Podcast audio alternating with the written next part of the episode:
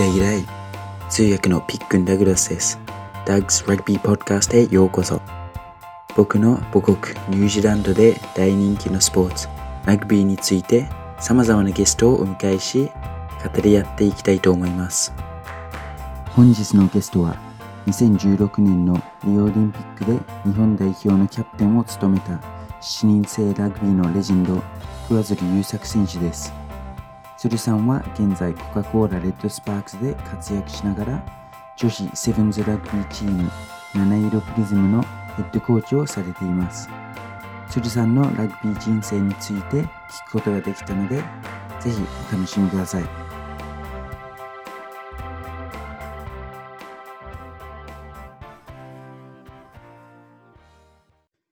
日は7人制日本代表のレジェンド、Mr. Sevens、桑鶴優作選手に来てもらいました。よろしくお願いします。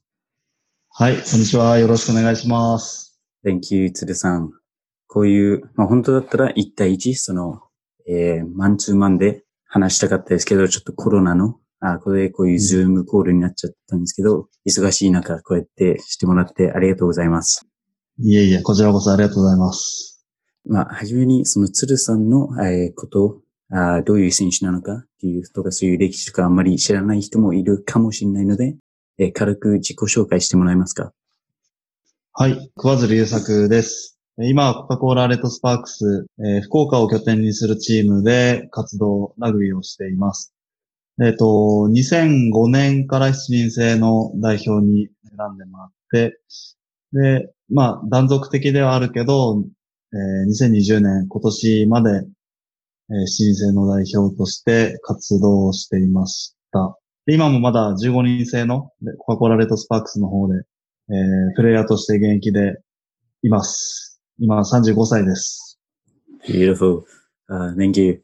で、えーその7人制、多分みんな、あこのポッドキャストを聞いてくれる人はわかると思いますけど、えー7人制とその15人制の、まあ、その違いはどういうところですかね？大きな違いは、まあ、その、グラウンドとかの広さは全部一緒で、ルールも一緒で、うん、やっぱりプレイヤーとしては、うん、常にこうボールが動いてて、スピーディーっていうのは、すごくセブンズの魅力かなというふうに思うし、また、その、1日に、まあ、最高3試合するんだけど、1日にいろんな国と試合できるっていうのも、まあ、7人制ラグビーの魅力かなというふうに思います。ナイス。あですもう本当に同じフィールドの大きさなので、その8人少ない状態でそれを守んないといけないっていうのはもう、うん僕も一回セブンズにいきなり入って、もう15人制やったことあるから大丈夫だろうと思ったらもうあ何にもできなくて、その1対1のタックルを守んないといけないところも多いですし、その隠れるところ、普通だったら隠れるのに隠れない状況なので、そういう自分のスキルが本当に個人スキルがないと、えーすぐターゲットされちゃうっていうのが僕の印象で、あーもうそれをその一番大きいステージ、そのいろんな国とあー戦えるっていうのは本当にすごいことですね。いえいえ、ありがとうございます。ピー君あれでしょ？あの、その初めてセブンズやったのっていうのは、YCAC の、あ、それが初めてではないんだな。あ、いや、あそれ、それが。あんまり言わない方がよかった。あ、いえいえ、全然。結構周りの、その、チームメイトがレジェンドばっかりだったって、はいはいはい。セレあ、セレビさん？もう、えー僕が YCAC 横浜のチームで15人制、ちょっと遊びでやってて、そこでなんか7人制のトーナメント、大会あるけど参加してみないって言われて、あー入ったらもう本当にすごく大きい、結構有名な大会、あずっと日本でやってる大会でも、あー元、その自分たちの国を代表した選手たちが僕のチームメイトで、うん。そのレベルの差はすごく感じましたね。あっちはなんか僕がこうするだろうって思ってたけど、僕はその経験がないから、もう何もできなかっあたっていうのが、あ。はい、すごく、はい、恥ずかしかったですね。なんか、あんな大勢の人の前でラグビーやったことないのに、そこで一番できなかったっていうのが。いやいやいや。でもなんか、そういうのっていいよね。ラグビーのいいところっていうか、トップ選手、元トップ選手でも、同じこうラグビーで一緒にプレーできるって、なかなかラグビーらしいなっていうはいはい。ふうに思った。あーもう本当に、その一日、一日、二日だけだったんですけど、そこでいろいろ、なんか、やっぱりテレビで見るのと隣でやってるの？では全然違うので、いっぱいねいろいろ、あー勉強になりましたね。はいうん。で、鶴さんは、その、高校からラグビーを始めたんですか？そう、高校から。で、それは、その、鹿児島出身でしたよね。うん。鹿児島出身です。高校は、その、工業高校ですか？鹿児島。うん。鹿児島工業高校。で、そこでなんでラグビーをやろうと思ったんですか？ああ、えっと、中学校まではサッカーをしてて、で、サッカー、あの、僕小学校の時の夢が J リーガーになるこ、いやなることだったんだけど、でもなんか中学校でサッカーは、もうこれ、なんかこれ以上やっても、もう無理だな、上手くなれないなって自分で思ったのと、あと、父親がラグビー好きで、ラグビー家でいつもテレビで見てたりとか、あといとこがラグビーしてたりとか、その中学3年生の時、高校どこに行くかって進路を決める時の担任の先生がラグビー経験者だったりで、その高校、その自分のこう進路を決める段階で、自分の周りにいる人たちが、すごくこうラグビーを進めてくれて、サッカー部のコーチもラグビーいいぞって言ってくれて、まあ、それがやろうかなと思ったきっかけ。あと身長も大きかったし、うん。ナイス。それで始めた。あ、クーニュージーランドだとみんながラグビーやってるので、そっちにみんなが何ちょっとでも何興味あったらそっちに行っちゃうんですけど、日本だとそういう関係、その周りの人の影響が多分結構大きいと思いますし、そういうね。うんあ周りの人がそういうラグビーしてない人だったらもう全然違う人生だったかもしれないですね。うん。そうだと思う。とで、大学に行って、大学は福岡大学でしたっけ？うん。福岡大学。ね、そこでもう大学生の時にもうセブンズ代表になったんですよね。そうね。えっと、大学2年の時に初めて呼んでもらったんだけど、まあ、その呼んでもらったきっかけが、あの、今もコカ・コラレッドスパークスのバックスコーチをしてる高井さんっていう方が、当時の福岡大学のラグビー部のヘッドコーチをされてて、でその縁で、まあその大学時代フィットネスもあったから、そこに目をつけてくれて、代表に呼んでくれたっていうのが始まり。で、その前は、そのセブンズとか、そのやる機会とかあったんですか？その日本代表になる前。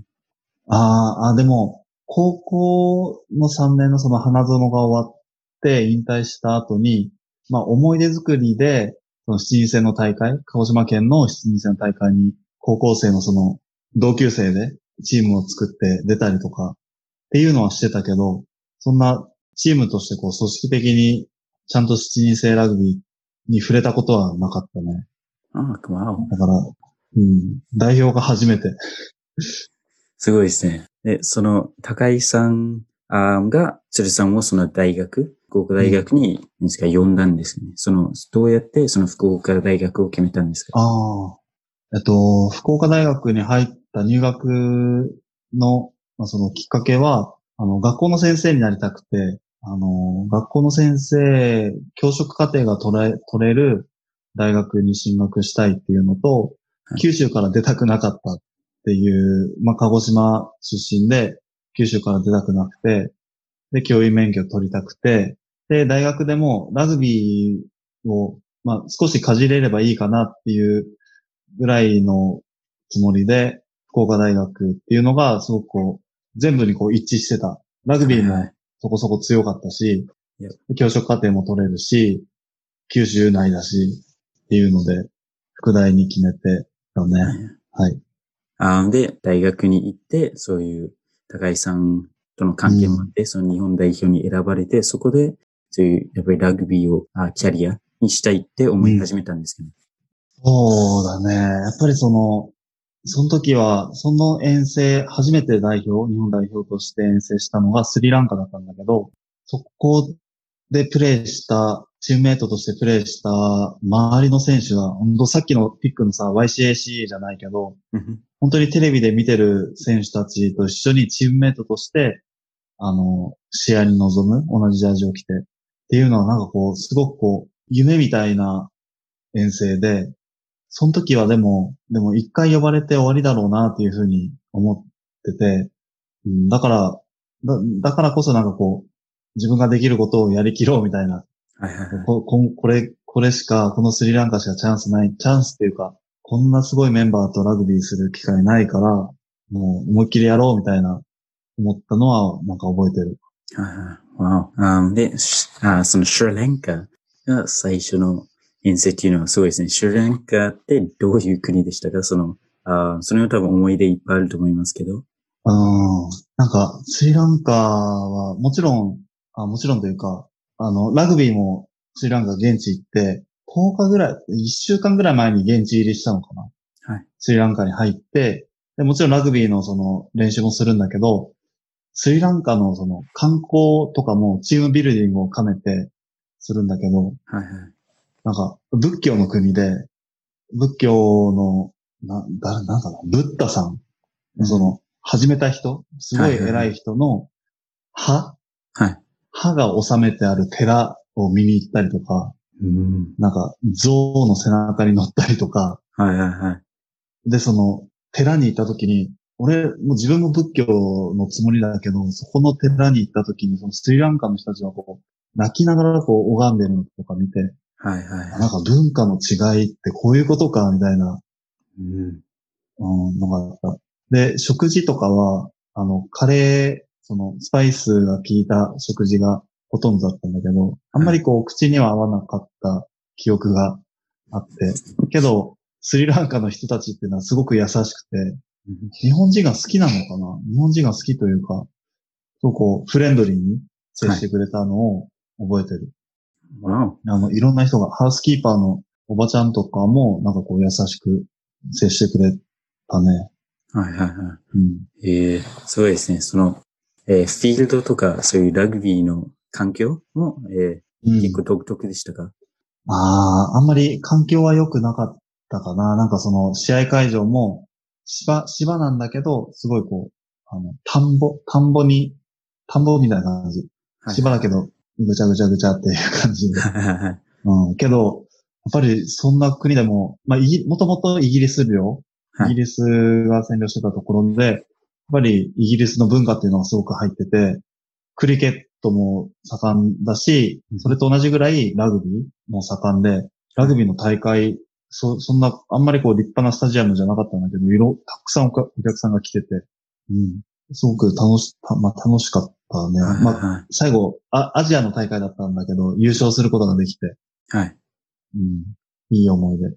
何ですか、環境が、あーすごくニュージーランドも日本も？多分そうですけど、全部結構結構いい、あーじゃないですか、うんそのフィールドとかも。で、そういう整ってる。うん。はい違う国に行って、その、それがなくても同じぐらいの愛で、愛を持ってラグビーできるっていうのをなんか見ると、僕もそのパシフィックアイランド、トンガや、うん。えーフィジー、サモアも、うん。あーすごくラグビーが大好きですけど、その、ニュージーランドほどいろんなフィールドがあるわけではないですし、そのうん。ないところもいっぱいあるみたいですけども、何、何でも使って、そのボールに使って、ラグビーをしてる、あーってよく聞くので、やっぱり、そういう、あーものとかよりも、そういう、気持ち、そういうプライドとかの方が大事っていうのはすごく伝わりますよね。うん、すごく伝わるね。Cool. で、えー日本代表になって、そこからその大学、大学で勉強とかしながら、あーそういうセブンズのツアーとか、遠征も行き続けたんですか？そう、生き続けた。えっと、その2005年の大学2年生の時に初めて読んでもらって、それからコンスタントに声をかけてもらえるようになって、でその当時って、そのワールドシリーズに日本代表はこう、招待してもらわないと参加できなくて、はいはい。でその招待してもらうワールドシリーズの大会っていうのが、香港セブンズと、あとシンガポールか、アデレード、オーストラリアのアデレード。はいはい。まあ、2大会、1年間に世界と対戦できるのが2大会しかなくて、うんうん、香港かアデレードかシンガポール。はい。うん。それが3月とか4月ぐらいかな、にあるんだけど、年に1回それに呼んでもらってたね。Cool. でも香港って結構、あセブンズでも有名で、そのパーティーうん。な、あうん。大会ってよく聞きますし、ニュージーランドはなんかどんどんそのパーティーじゃなくなってきて、はい、それがなんか一つのセブンズのすごくいいところだと思って、そのみんな、うん、うん。みんなといろんな国の人とそのパーティーしながらあ見れるっていうのがすごく好きなんですけど、あそういうところに初めて、まあ、選手と行ってどういう感じでした？いや、もう衝撃。香港セブンズは衝撃。これマジ、これラグビーの世界でこんな雰囲気あるんだって思って。なんか今までほら、ラグビーって15人制しかテレビで見たことなかったし、はい。それってこうお客さんがこうじっとして、いいプレーがあったら拍手するみたいな、はいはい。そんなイメージ。どの、どの大会見ても、世界中の大会見てもそうだったけど、でもセブンズの香港セブンズは、もう本当にお祭りで、はい。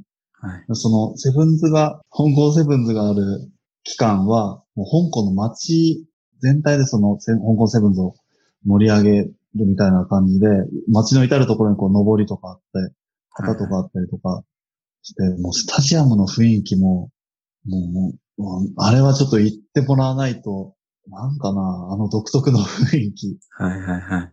すごいよね。で、その選手としてもちろん行きましたけど、その選手でもあ楽しめる時間とかあるんですかね。スタンドに自分が試合してない時に他のチームを見たりとかできるんですか？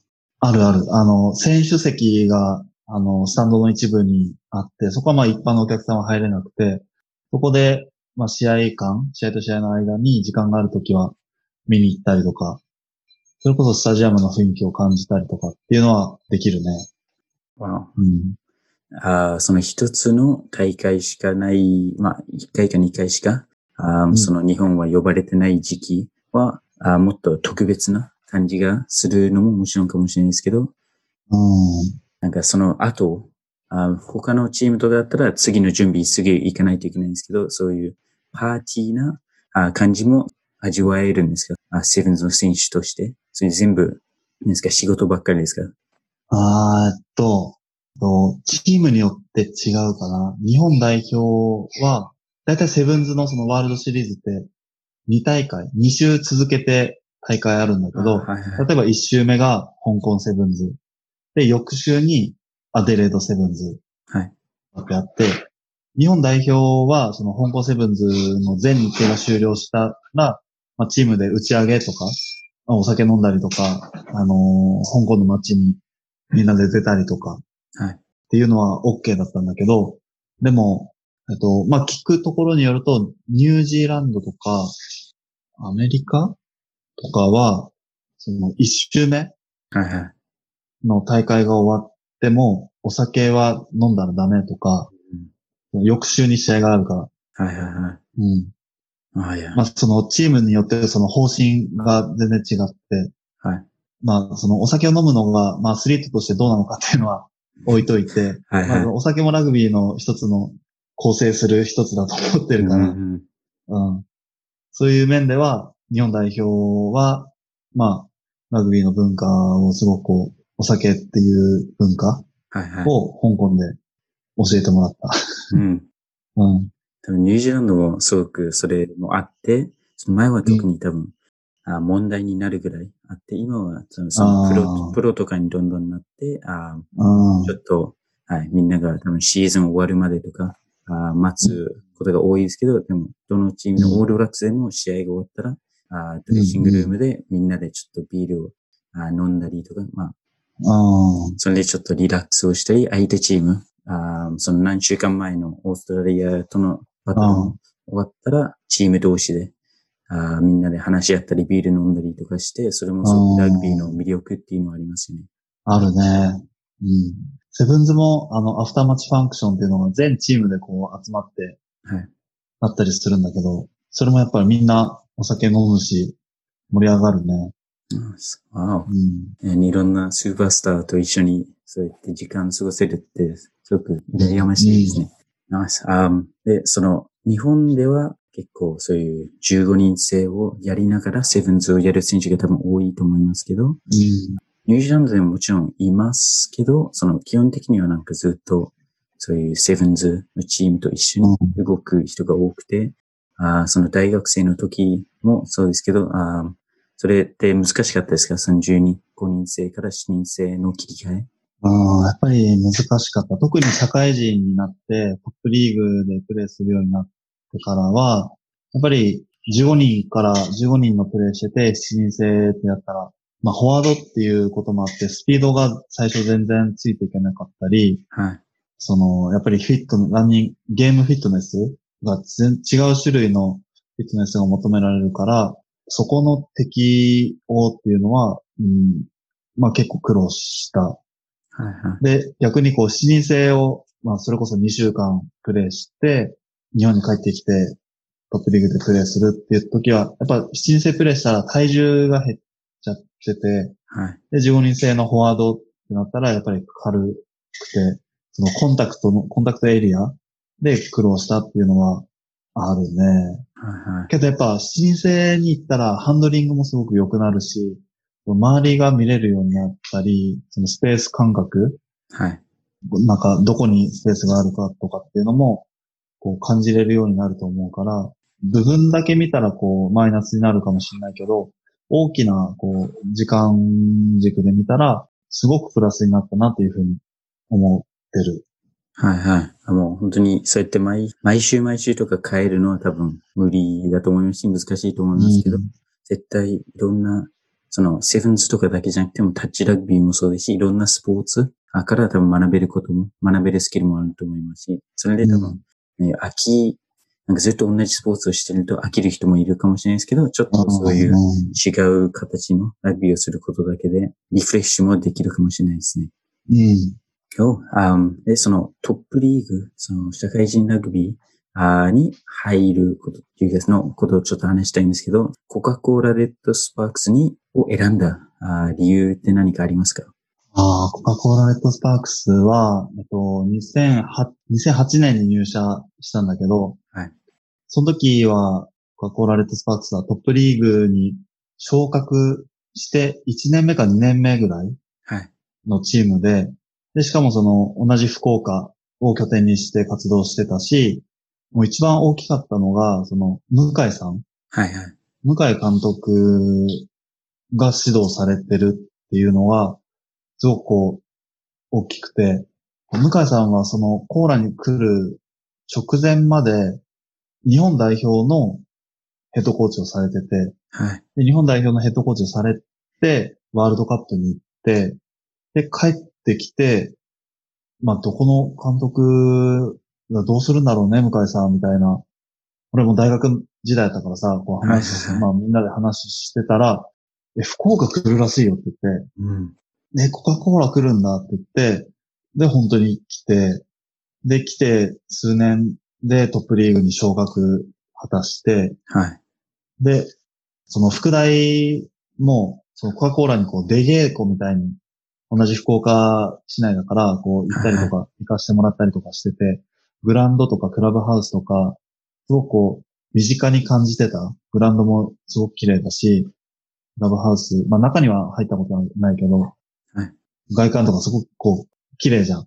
はいはいはいはい。だし、まあ、向井さんもいるし、で高井さんもこう、コカ・コーラのバックスコーチだったし、で、同じ福岡大学の上本さんとか、鈴木さんとか、大学で被ってる先輩たちが、レッドスパークスに入社、あ入団してたから、あの、すごくこう、身近なチームだし、向井さんが監督で、監督の向井さん監督のもとラグビーがしたいっていう思いがあって、レッドスパークスに決めそうなんや。うん。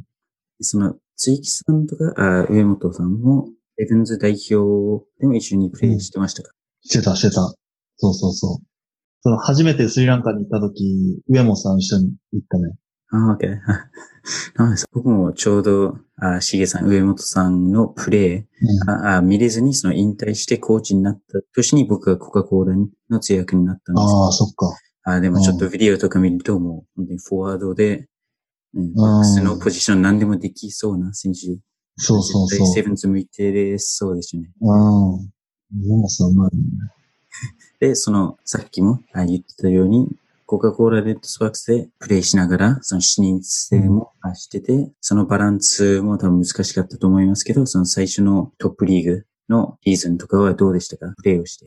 えっと、1年目の、あの、トップリーグの初戦のスターティングメンバーに選選んでくれて、向井さんが。で、最後、残り10分ぐらい、宮殿と、九州電力と、レベル5スタジアムでやって、最後、20分ぐらいまでこう出てたんだけど、怪我してしまって、はい。まあその試合はレッドスパークスが勝ったんだけど、自分は途中で退場して、そのまま病院に行った、すごくこう、苦い思い出が、初戦、ウィジン、自分のトップリーグ、ウィジンはすごくこう、怪我をしてしまったっていう 思い出があるね。Okay. Um, and sorry, その、あ聞き忘れましたけど、その、ずっと、鶴さんはそういうロックフランカーを高校生の時からやり続けてきたんですけど、なんか他のポジポジションとかもやってたんですか？もう、高校はずっとロックで、で、大学の時にフランカーをしたかな？うん。で、社会人になって、まあ、ロックじゃ軽すぎ、体重が軽すぎるって、向井さんに言われて、で、そこからまあ、ずっとフランカーの方が長かったかな？7番。はいはいはい。うん。あの7番も多分セブンズでも必要な体力とかすごく必要ですもんね。うん。そうだね。鶴さん的には、えーロックフランカーなんか好きな方とか、あー自分が決めるならやりたい方とか何かありますか、あまあ、?10 番とかでもいいですけど。あ、ああ、そうね。いや、10番は仕切らないな やってみたいけど。でも、まあ、ロックかフランカーだったら、まあ、ロックの方が好きかな Okay.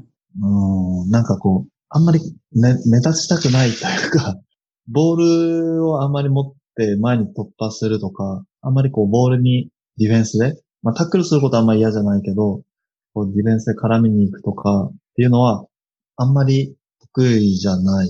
で、ロックはこう、縁の下の力力持ちじゃないけど、うんこう、常にこう、ラックに頭突っ込んで、で、また、次のポイントでも、また体張ってみたいな。なんかそういう方が自分の性には合ってるのかなっていうふうに思うね。だから、ロック。まあ、ロックの方がなんかスクラムからのブレイクとか、はいはい。まあ、ぶっちゃけて言うと、まあ、気楽。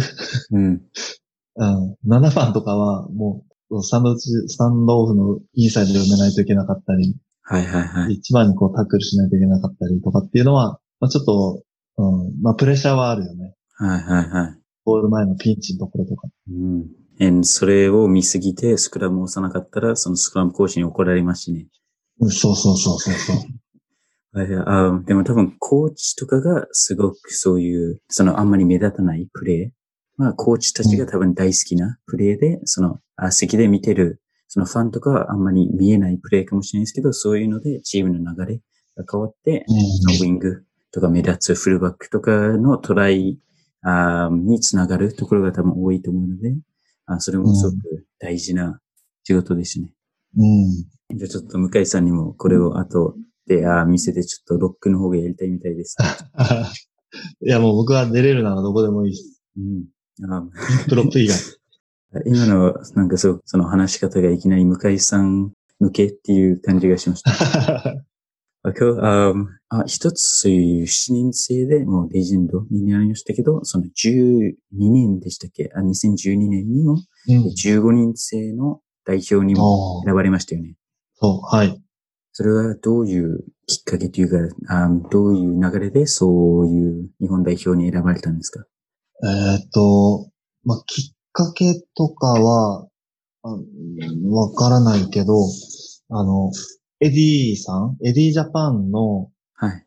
あの、初年度、エディジャパン1年目が2012年で、で、その、えっと、2011年のシーズン、2011、2012シーズンで、トップリーグでフル、全試合フル出場してた、してて、自分が。はいはい。で、多分、それを見て、そのエディさんが、そのリストに上げてくれたんだと思 Okay. Wow. And, um, そのエディ・ジョーンズの、えーそのコーチングスタイルすごく、何ですか、厳しいハードってよく聞きますけど、う。はい。どうでしたか？いや、あのー厳しかったね。一日三ブレンもあったし、はいそれこそ初めて15人制の代表合宿に行った、行く直前まで7人制の代表の合宿に行ってて、うんうんで、そっからそのまま15人制の代表に行ったから、ランニングフィットネスがきついとかはい。ていうのはあまりこう感じなかった。もう走れる体になってたから、はいはいはい。セブン、セブンズ仕様の体にな体になってたから、そのランニングフィットネスがきついとかっていうのはなかったんだけど、でも朝6時、なんちゃったかな ?5 時半 ?6 時かな？ぐらいから筋トレが始まって、わで、一回寝て、あご飯食べて寝て、朝練して、でまた寝て、ひ昼ご飯食べて、で、また午後の練習。おはいはいはい。で、エキストラの、その、体重が軽かったから、エキストラのジムもあった気がするな。4回やってたのかな。わお。うん。こんな感じ。その、そう、グラウンドの練習とかもすごくこう、ピリピリ、緊張感があって、あの中でラグビーができたことはすごくいい経験にはいはいはい。なったね。まあさ、でもその、ピリピリっていうかそういう緊張感もすごくうん大事ですね。なんかそれがないと、えーそのトレーニングの激しさとかも当然上がんないですし、その、そういうのが、なんかそういう練習中はすごくきついけど、そういうところできついことになれれば、試合も多分楽になるって、勝手に強いとして思ってるだけですけど。うん。いや、絶対そうだと思う。まあ、向井さんも、なんですかね、結構ハードなトレーニングあーをするはいので多分有名だと思うので、それも多分、うあー鶴さんにとっていい準備だったかもしれないですね。ん。うん。そうだね。鶴さんが、えーそのコカ・コーラにあ入ったのも、その向井監督がいるっていうのが一つの理由だだったと言いましたけど、そのトレーニング、実際一緒にトレーニングとかをしてどうでしたか？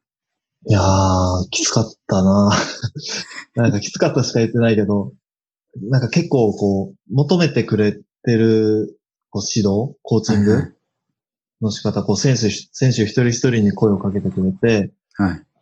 まあ、あの、言い方はこうそれぞれ違うけど、言い方というか伝え方はい。まあ、それぞれ違うけど、でも、あ向井さんは自分をこう成長させてくれるために、まあこういう練習を課してるんだとか、っていうふうにこう思えたから、なんかこう、いろいろこう受け身になるっていうよりも、こう自分からこう、なんか前のめりになって、向井さんの練習に取り組んでた、こうなんかこうがむしゃらにはいはい。うん。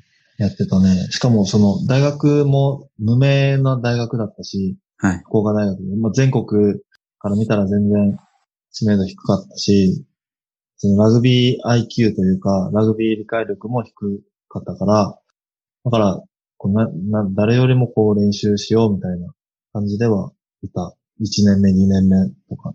はい。あ結構、うん。その、いろんな人につ、あー向井さんのコーチングどうでしたかって聞くといつもみんな辛かったとかハードだったって言いますけど、うん。その裏にもそういう、なんか一人一人のうん。一番、一人一人が伸びれるように、伸びるように、なんかうん。個人個人なんか見てるような感じもしたっていう人も多いですし、なんか、向井さんのおかげでこういう選手に成長したっていう人、多分いっぱいいます。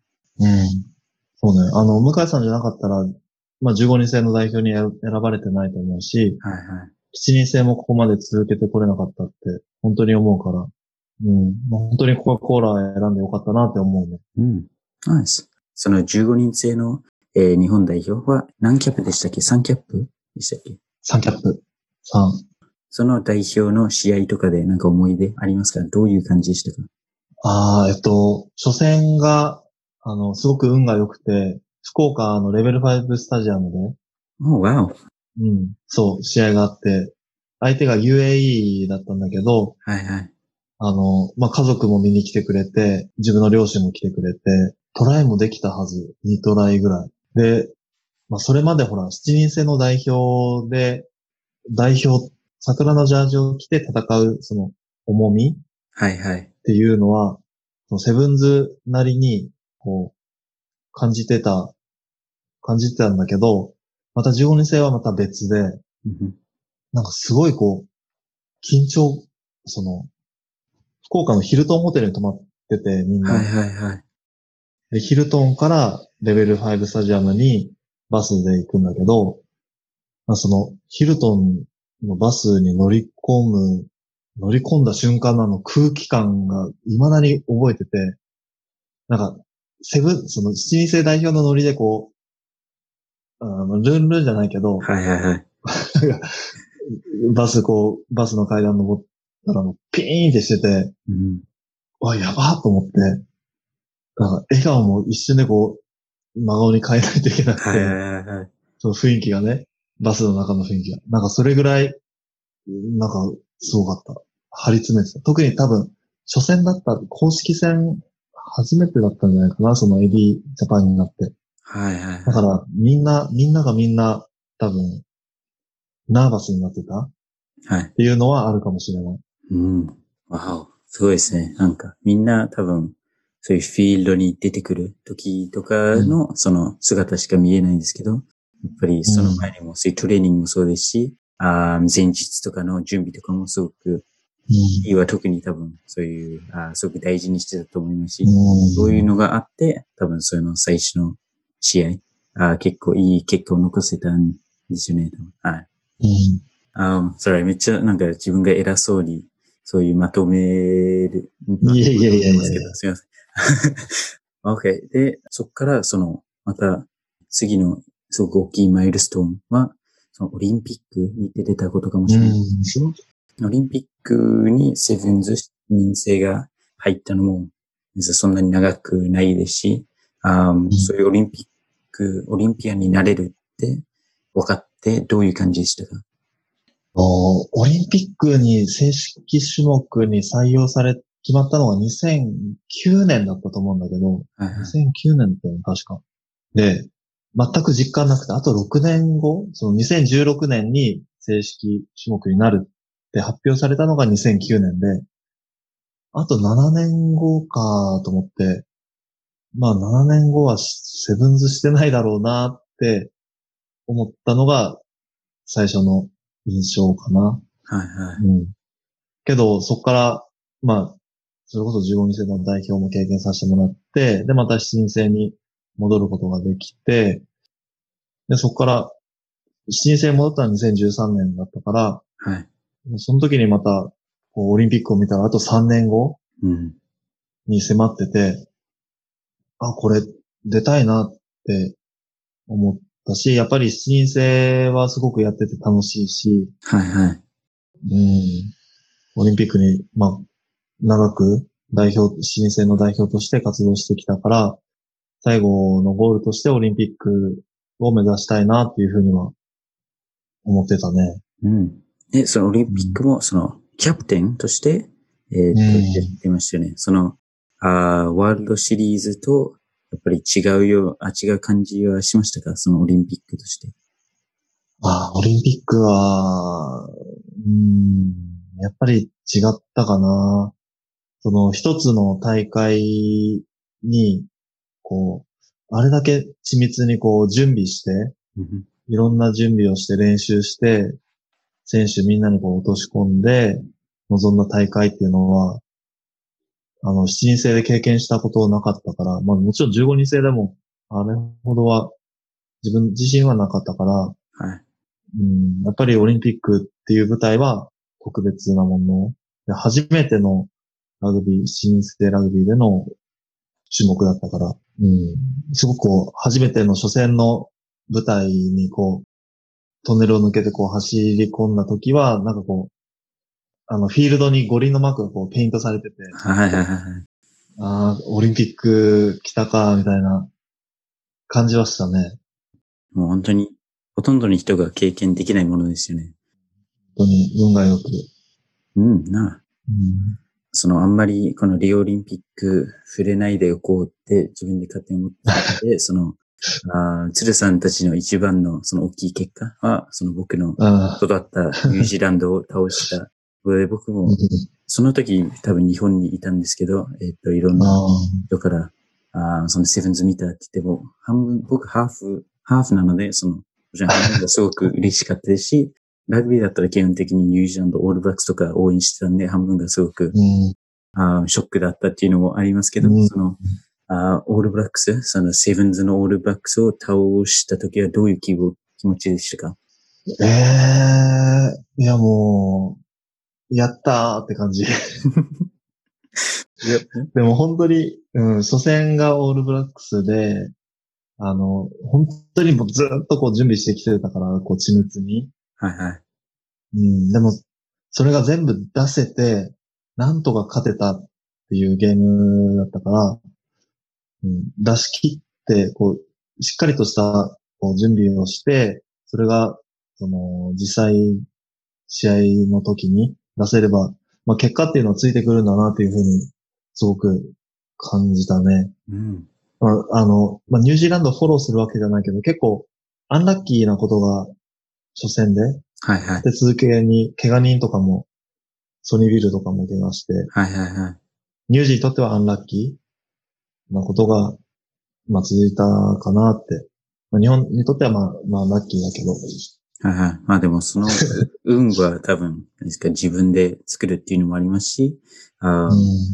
でも結構その前の年2015年にその日本代表がワールドカップで南アフリカ、うん。あー倒した時も多分似たような感じだと思いますけど、あーそのすごく準備をして、その南アフリカ戦があるっていうのを分かってて、それに対しても全力出し切って、その結果出せたように、その鶴さんたちも多分同じような感じで、あうん出したような感じがして、それも、日本のラグビーもどんどん強くなっていってるっていうのはすごく感じましたね。うん。そうね。あの、2015年の南アフリカを倒した試合っていうのは、ちょうど7人制の合宿をしてて、みんなで夜中に起きて、こうプロジェクターに映し出してさ、みんなで見てたよね。お酒飲みながら。次のオフだったから。はい。うん、でもあの試合は本当みんなで見てて、涙出たし、次は俺らがやるぞみたいな、すごくこはいはいう勇気をもらった試合だったね。ナイス、ナイス。僕も多分日本に来たばっかりの時に、そのおばさんの家に住んでたんですけど、横浜の。そこで夜中で一人でパソコンで見てて、もう嬉しくて、あー Facebook になんか自撮り、あーなんか動画を撮って、あでもあ、みんなが寝てるからもう、はぁ、はぁ、って言うようになっても、今見ればめっちゃその恥ずかしいんですけど、やっぱりすごく大きい、そのラグビー世界で大きい瞬間というかモーメントだったので、まだ覚えてまあ。す。うん。ねすごいよね、本当に。Yeah. And まあまたその2019年も日本代表が活躍してくれましたし、それでうん。ラグビーが人気になってきて、東京での大会でもありましたし、その次の年、オリンピックも東京で視認性があるっていうので、どんどん、えーその注目されてあー来てるところで、うんそのコロナになっちゃって、うんあー一年延期に延期になったんですけど、うん。あー鶴さんがその後に、何ですか、引退するっていうことを決めて、それはどういうことを考えて、そういうあー結論っていうか、そうやってまず復帰を決めたのが、あの、2016年のリオオリンピックが終わってから、はい。あの、代表は、あの、引退うんしよう、したんだけど、でも、まあ、2019年の7月に、また、チャンスをもらって、はい。新生代表になるチャンスをもらって、で、そこから復帰っていう形になったんだけど、で、その、19年の7月に、その復帰した理由っていうのが、ここから1年間、はい。あの、自分ができることをやりきって、まあ、東京オリンピックに出れた、出れないにしろ、今のその、1年間チャレンジすることに価値をこう、自分の中で持ってて、はい。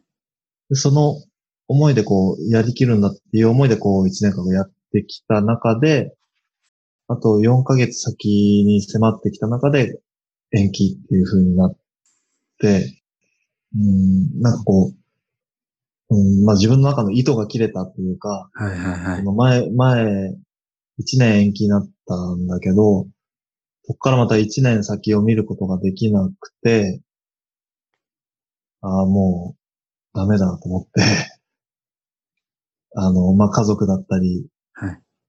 まあ、チームメイトだったりに相談して、引退を決めたね。うん。でも、うん。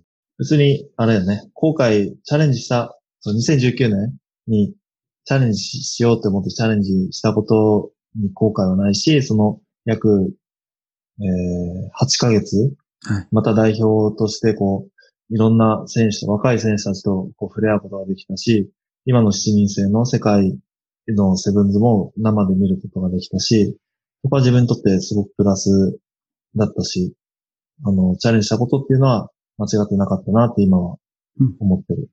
はい、はい、さあ。うん。いや、もう本当にその一年っていうのは、ですか、普通の人生とかで、あーそんなに長くない感じがするかもしれないですけど、やっぱりそういう合宿とか、トレーニングとか、そのメンタルのところも、あーもちろんそうですし、その体もそうですし、すごく多分難しい、えー判断だったと思いますけど、そうね。あーうん。はい、もう、鶴さんが多分自分の体と気持ち一番知ってると思うので、そこはうん。コカ・コーラのみんなも多分サポートしてますし、逆にうん。レッドスパークスで活躍、そのする場面っていうか、あーそのチャンスが多くなってるので、僕たちもそれすごくありがたいですね。いやいや、もう本当に、ありがとうございます。いろいろと。僕は本当に誰かが言った言葉を違う言語で言うだけなので何もサポートできてないんですけど。いやいやいや。で、一緒に毎日そうやって練習とか見てて、あートレーニング一緒にできてすごく楽しいですね。僕もラグビーが大好きなので、もう本当に幸せです。うん。あもう今日、ちょっと最後に、えー何人かそのチームメイトあに声をかけて、なんか、すごく、鶴さんに聞きたい質問がある選手が何人かいたので、それをちょっとパパッと聞きたいんですけど、はい。最初は元選手、今、ですか、リクルーターをしてる渡辺剛さんあが、あ、これちょっと、最初の入りに多分言っあー言っといた方が良かったかもしれないですけど、まあ質問じゃなくてもコメントで、もう全部このインタビュー、鹿児島弁でお願いしますっていうコメントが、あ。逆に僕は多分何もわからないので、あーそれだったら、え何か鹿児島弁で僕に教えれますか？ああ、なるほどね。いきなり振ってすみません。いえいえいえ。鹿児島弁。ピックン鹿児島行ったことあるよね。あー合宿と試合では行ったことあります。ああ、そっかそっか。やっぱり分かんなかった、鹿児島弁。あー、なんか、一応、そういう、最後に入れるものとか、そういうのがあったら、そういうのは、なんとなく意味はわかるんですう言葉が変わったりとかすると。福島、お母さんが福島出身ですけど、そこで使う言葉が、はい、全然違うっていうのと同じで、時々全くわかんないですね。ああ。何がいいかな教える鹿児島弁。なんかな。ああ。親とさ？親っ子さ？親、親と、親親ととさ。親とさ What does 親とさ mean?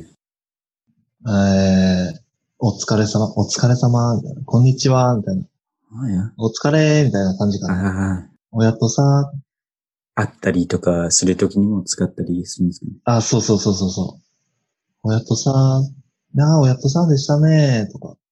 でも、俺らは使わないかな、その、おじい、あの、親世代かな。はいはいはいはい。いや、僕も福島にいるときそういう感じでしたね。小学校とかもほとんど誰も使ってなくて、ああー温泉におじさんとかと入るともう何言ってるのかわかんないからもう大事なことじゃないといいなと思いながら、はいはい。わかるあ、わかるわかる。うん、あーまあ、次、長谷川寛太。おう。えーすごく、何ですかね、リアルな質問。なんか、ふざけてくると思ったら、もう、えその休みの日はどうやって過ごしてますかっていう質問です。面白くな。休みの日は、まあ家族と過ごしてますね。うん家族サー家ビス。族、家族サービスしてる。Yes. はい、素晴らしいですね。Nice. Uh, OK. じゃあ、えー、次は外国人選手、まあ、カスケル・ブローティ。一応今日で、今日で21歳になったんですけど、うん。あまだ若くて、すごくいい選手ですけど、えー、フィールド、ないその4人制でも15人制でも一番の思い出？って何の思い出ですか？ああ。ああ、なんかな。まあ、なんかな、どれかな。うん、でもね、一つに絞りきれんかも。でも、オリンピックのそのニュージー戦とかはい。で上げたらいいんだろうけど、でもなんかそこにこう、つながそこまで行く、その最初のラグビーの試合で受けたその衝撃というか、はい。これがなかったらそのオリンピックまで行けてないなっていう試合が、まあ、高校の時、はい。うん、高校3年生の時の、その、鹿児島県の、えー全国大会に行くための県予選。の決勝戦のあの試合、あの、花園に全国大会に行くために、えー高校でラグビー始めて、で、1年目、1年生の時、2年生の時って花園に行けなくて、はいはい。もう最後だと、最後の3年生の時に、やっと行くことができた試合、その、最後の終了のホイッスルが鳴った途端に、なんかこう、パチンってなんかはじ弾けて、はいはい。カッとその嬉し涙ふわーって出てきて、うん。高校生の時にね、なんか、あ、勝って涙って出るんだって思って、え、こんな、何これみたいな、はいはいはい。うん、その時受けたその感動だったり衝撃っていうのが、もう今もこうラグビーを続けてこれた要因となってるなってすごく感じるから、うん。うん、一番のその試合ってなったら、まあ、そこ、そこかな。いろいろあるけど、なんか、それこそ香港セブンズとか、はいはい。トップリーグで勝った試合とかはい。あるけど、でももともとはやっぱり高校の3年生の時のその決勝戦かな、9年生決勝かな？あ、けど、まあ、そのおかげ？あで、そういうトップリーグもえ2018年100キャップ？あーをもらいましたし、それもものすごいアチーブメント？あことだと思いますし、うん。そうやってずっと長く高いレベルでラグビーできたのも、あその熱い熱があったからですかね。あうん。うん。あナイス。ブロディからいい質問でしたね。と後でバ簡単に言っときます。Yes. Okay. えー、sorry. じゃあ最後の質問ですけど、はい。新品とかってよくされたりしてますか？それなりに誰からの質問？あーそれは、えーピックン・ダグラスからです。新品してたね。いや、でも、それこそ、あの、2011年。はい。その、ほら、フル、全試合フル出場したって言ったじゃん。はいはいはい。そのシーズンはひどかった。もう、本当にコレクターだったね。はいはい。イエローも、レッドももらったし、わああ。あレフェリーに目つけられてたんだと思うけど、お。いや、いや もう数えられない。え何枚もらったかとかわかんない。はいはい。イエローに関しては。わおあーでもそれも別に鶴さんがあー危険なプレイじゃなくあじゃなくてもその反則とかをそのわざとやろうとしてるんじゃなくて、そういう、なんですか、勝ちたいっていう、そこの多分気持ちがあって、そういう、なんですか、グレーじゃないですけど、そういうところに思いっきりうん。っていうのもあったか、あったんですかね。うん。あの、そういうことにしとこ あーまあ、レフェリーの目線と、あー選手の目線が、そういう、なんですかね。両方ともいいところから来てても合わない時もあるので、まあそういうアンラッキーなところばっかりだったと思いうそうます。そうそう。そうそうそう。そうなの。あのさ、ニュージーのさ、ほら、リッチー・マコー前の選手だけど、リッチー・マコーがやったら OK プレーでも、別の選手がやったらダメとかってあるじゃん、やっぱ。あまあそれは一応ニュージーランド人には言っちゃダメなことですけど、はい僕は絶対あそうですとは言わないですけど、あまあ、そうですね、日本ファンにちょっとんあ一緒になったら、そうですね、その、リッチーのいいところは、そういうギリギリのところまで攻めるっていうところですかね。うんそれ以上はちょっと僕言わないですけど、はい。まあまあ、リッチー・マコーと比べるわけじゃないけど、まあ.そんな、そんな感じかな。あ、和製リッチマコーと明日から言い始めます。あ、あ、cool. あ、thank you. Sorry, ちょっと僕が日本語喋れなくてまとめれなくて、ちょっとめっちゃ長くなっちゃいましたけど、いえいえ。最後に若い選手、そのセブンズでも15人制でも、その目指している若い子供たちや高校生とか何かアドバイスありますか、そうですね。やっぱりこう、まあ、上手くなりたいとか、あの、大きな舞台で活躍したいとかって思って上手くなる、こう、上達のコツとかってこう、よく聞かれるんだけど、はい。その度に答えてるのが、こう、常にこう、ラグビーを好きであってほしい。うん。うんラグビーが好きだったら、その、練習も自分からこう進んでやるようになるし、嫌なこととか、やっぱり痛いこととかもラグビーあると思うけど、でも好きの方が上回上回れば、絶対そそれを乗り越えて、こう、上手くなっていくと思うので、ラグビーを常に好きでいてほしいなって思います。Wow, great advice. Beautiful. 今のアドバイス？も素晴らしいですけど、多分そういうアドバイスをあげる、何ですか、練習ができたきっかけが今年、ん去年から？あーあったと思いますけど、そのセブンズのコーチングを始めましたよね、鶴さんが。ああ、そう。あの、去年の末から2019年の11月に誕生した新しい女子チーム、はい女子ラグビーチームが、えー福岡県の久留米市を拠点にしていて、そこの、えっと、ヘッドコーチを、えーさせてもらってます。ナイス。はい。で、そのコーチングとか経験してどうですか？その多分、ウィッスルの反対側にずっといた人として、その、うん。副法になってどうですかね？いやー、コーチング難しい。教えること難しい。Yeah. うん。なんかラグビー分かってるつもりだったけど、こう、ひそれを人に伝えること？はい。って、なんでこんな難しいんだってすごく日々実感してます。うん。うん。それも自分のプレー、今まだ現役なので、うんプレーにも戻ってきて、プラスには絶対なりますよね。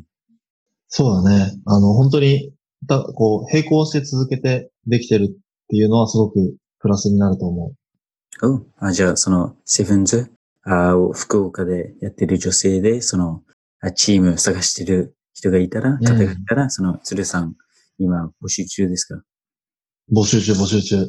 もう、福岡県に限らず、全国、もう世界から募集中なんで、もし、ピックの友達とか女子で、セブンズしてる子いたら、紹介して。Of course. 僕、あんまり人気、ポピュラーじゃないので、あんまり女性知らないんですけど、えー 知ってる人に、はいみんなにこれをシェアします。ちょっと字幕をつけて、ビデオにして、はい、シェアします。お願いします。たくさんしてると思うから。あ、no, no, no. But, uh, thank you, 鶴さん。またこの忙しい中、あ時間を作ってもらってありがとうございます。